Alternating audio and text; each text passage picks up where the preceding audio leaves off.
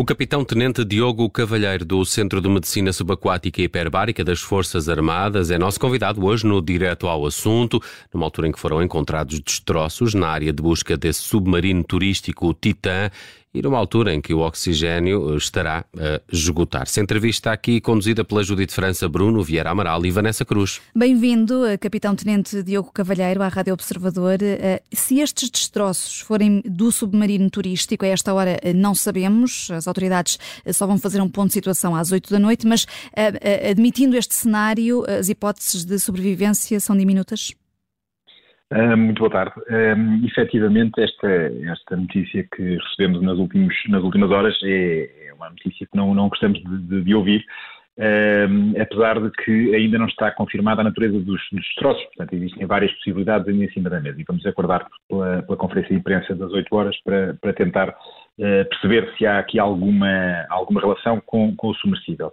Uh, seja como for, se se confirmarem que são destroços do submersível, obviamente que a esperança de encontrar estas pessoas com, com vida uh, termina. E, e o ponto de vista, do ponto de vista da operação de salvamento está em curso e do, do, das equipas de, médicas de apoio e de tratamento que estão no local, obviamente que termina uh, essa, essa operação e passa a ser uma operação de, de, de busca e de, resgate da, da, do destroço e, portanto, enfim, dos cadáveres, se for o caso.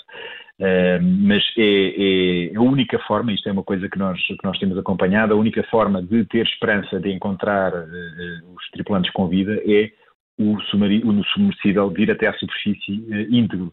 Uh, coisa que, se estivermos a falar de destroços, pode não ser o caso. Hum. Uh, não pondo este cenário, uh, pondo o cenário de que estes destroços não são do, do, submergível, um, vamos percebendo que nesta fase a sobrevivência dos tripulantes depende do, do, seu comportamento um, e do comportamento dos passageiros.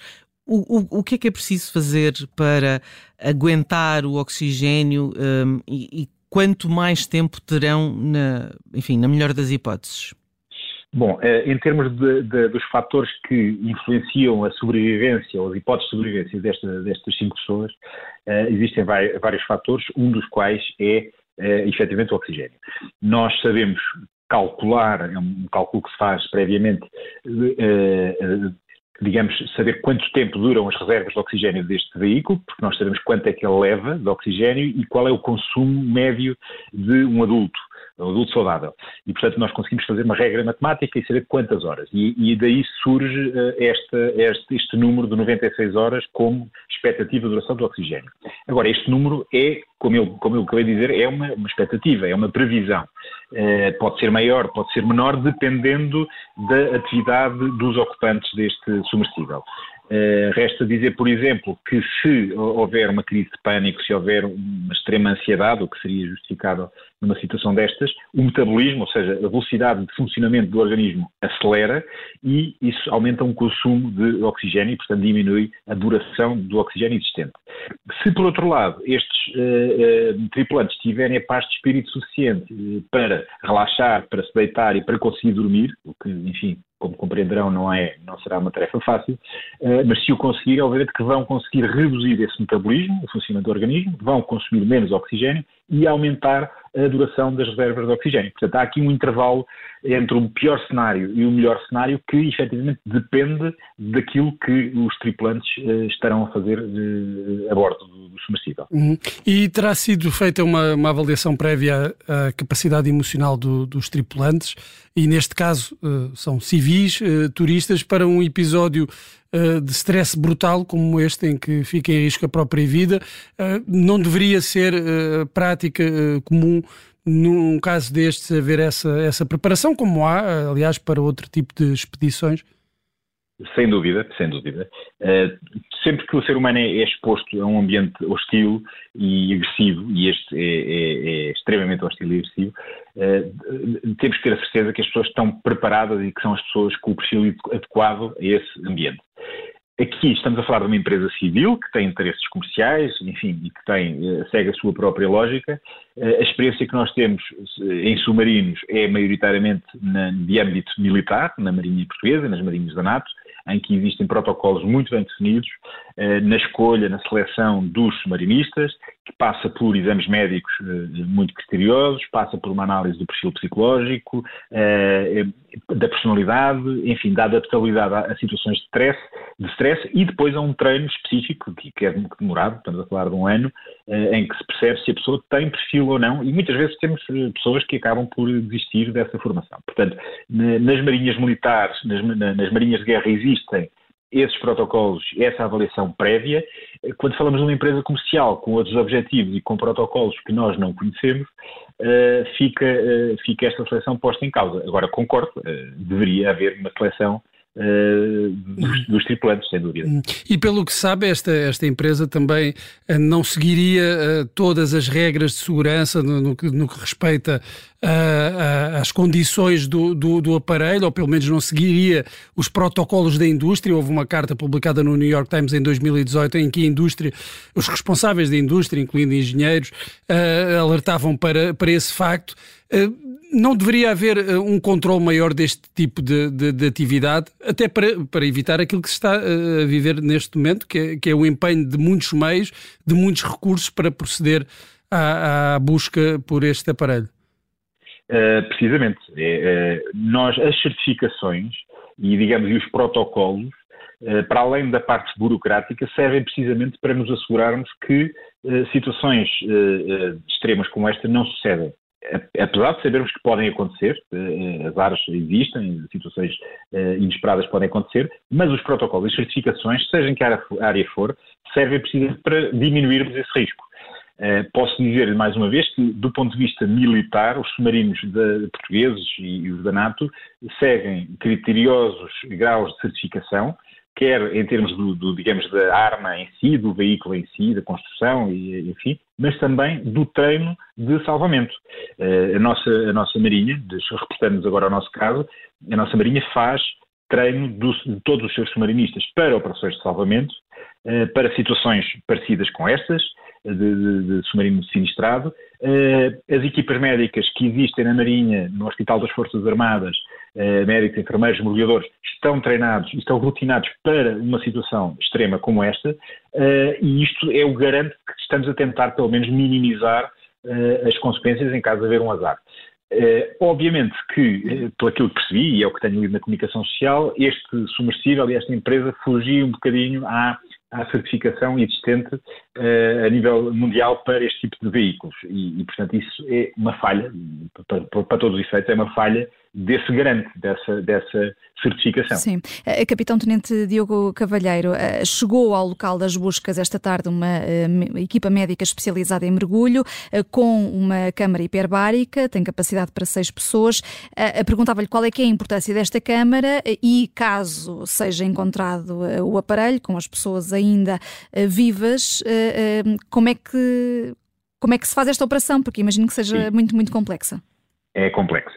Uh, voltando um pouco àquilo que, que falei no início, uh, temos uh, os, os, quatro fatores, muito resumidamente, os quatro fatores que podem pôr em risco a vida destas pessoas são a questão do oxigênio, que já falámos, a questão da temperatura, a perda da temperatura e a hipotermia, depois temos a parte emocional, haver um descontrole emocional, e o quarto elemento é precisamente a questão da pressão no interior deste submersível.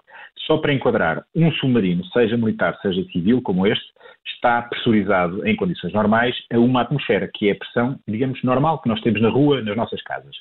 Uh, e o casco, portanto, a estrutura do próprio submarino, mantém essa pressão, que é uma pressão fisiológica, natural, para nós funcionarmos se houver uma perda de estanqueidade, ou seja, da resistência do casco desse submarino, há dois, há dois cenários. Se for uma perda catastrófica de, de, de, de estanqueidade do casco, ele implode e, portanto, desintegra-se e, e, enfim, não há, não há sobreviventes.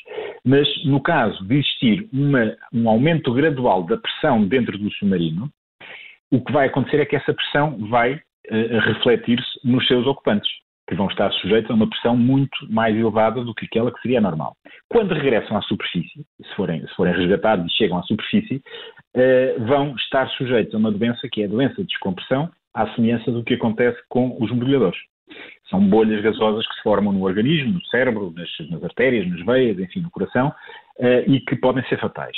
Uh, o tratamento para esta doença, para a doença de descompressão, é imediatamente recomprimir estes, uh, estes pacientes dentro de uma câmara hiperbárica. que já está, tanto quanto sei, as informações que recebi, que já está no local. O que é que consiste? Consiste em trazer este submersível até à superfície, retirar os seus ocupantes do interior, colocá-los de imediato numa câmara hiperbárica e pressurizá-la. Ou seja, vamos aumentar a pressão no interior da câmara hiperbárica, dissolver as tais bolhas que causam a doença e depois lentamente, ao longo de muitas horas, descomprimir muito lentamente até chegarmos então à pressão natural de uma atmosfera. Este é o efeito, e isto é uma coisa que tem que ser feita no local, daí o navio da Marinha Canadiana que chegou, uh, o Glace Bay, levou uma câmara hiperbárica com capacidade para seis lugares, leva um médico, um colega canadiano, leva dois enfermeiros canadianos e, portanto, se, como todos esperamos, estes uh, tripulantes chegarem à, à superfície e for necessário recomprimi-los, os meios, e, e, quer recursos humanos, quer meios técnicos, estão lá e estão prontos a ser utilizados. Uh, hoje, eh, um familiar de um dos uh, tripulantes uh, acusou Ocean Gate de ter demorado demasiado tempo a dar o alerta. Um, o Titan perdeu as comunicações quando estava a 1 hora e 45 minutos depois de ter começado a descer, e diz este familiar que a guarda costeira só foi alertada 8 horas depois. Isto é, é demasiado tempo para esperar para dar o alerta.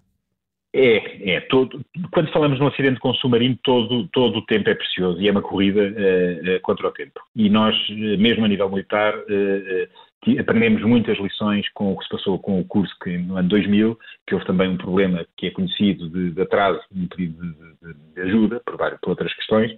Um, e, portanto, aqui, as marinhas da NATO, e não só da NATO, outros países amigos, criaram uma estrutura que é capaz de responder de uma forma muito célere assim que é dado um alerta. E esse alerta é dado no imediato. Eu devo-lhes dizer que nós, no domingo, eh, no meio militar, no domingo à tarde, segunda-feira de manhã, já circulavam, eh, eh, enfim, notificações desta situação, mas por outras vias, não pela, pela própria empresa. Portanto, quando, quando existe um, um acidente numa, num navio militar, num submarino militar, a resposta está escrita, está planeada, está treinada e sabemos qual é, portanto, os, os, os contactos são, estão escritos, portanto, não há nada de criativo. Eh, quando falamos de uma empresa privada que não tem estes protocolos, que não está envolvida eh, com os governos, com as marinhas, com as guardas costeiras, eh, esse protocolo está a ser escrito dia a dia, portanto, ou seja, está a ser escrito à medida que está a ser praticado. Não foi planeado, nem foi organizado previamente. E isso, obviamente, que causa atrasos. Um, isto, se calhar, pode servir de, de, de, ensinamento para o futuro, também para que uh, o mundo civil e a, e a sociedade civil, no, no que toca a, a, utilização deste tipo de veículos, se organize e, e, e crie os mesmos protocolos que neste momento já vigoram na, no mundo militar. E até porque historicamente não há registro de episódios uh, muito semelhantes a este. Uh, é, é, de facto aqui uma, uma, uma corrida contra o tempo que, que está a ser feita nos, nos Estados Unidos, é. no, no, no, Oceano Atlântico, um contrarrelógio. vamos aguardar por esse briefing, por esse ponto de situação que vai ser feito pela Guarda Costeira norte-americana às 8 da noite. Agradeço-lhe desde já, Capitão Tenente Diogo Cavalheiro, do Centro de Medicina Subaquática e hiperbárica das Forças Armadas. Foi o convidado de hoje do Direto ao Assunto. Muito obrigado.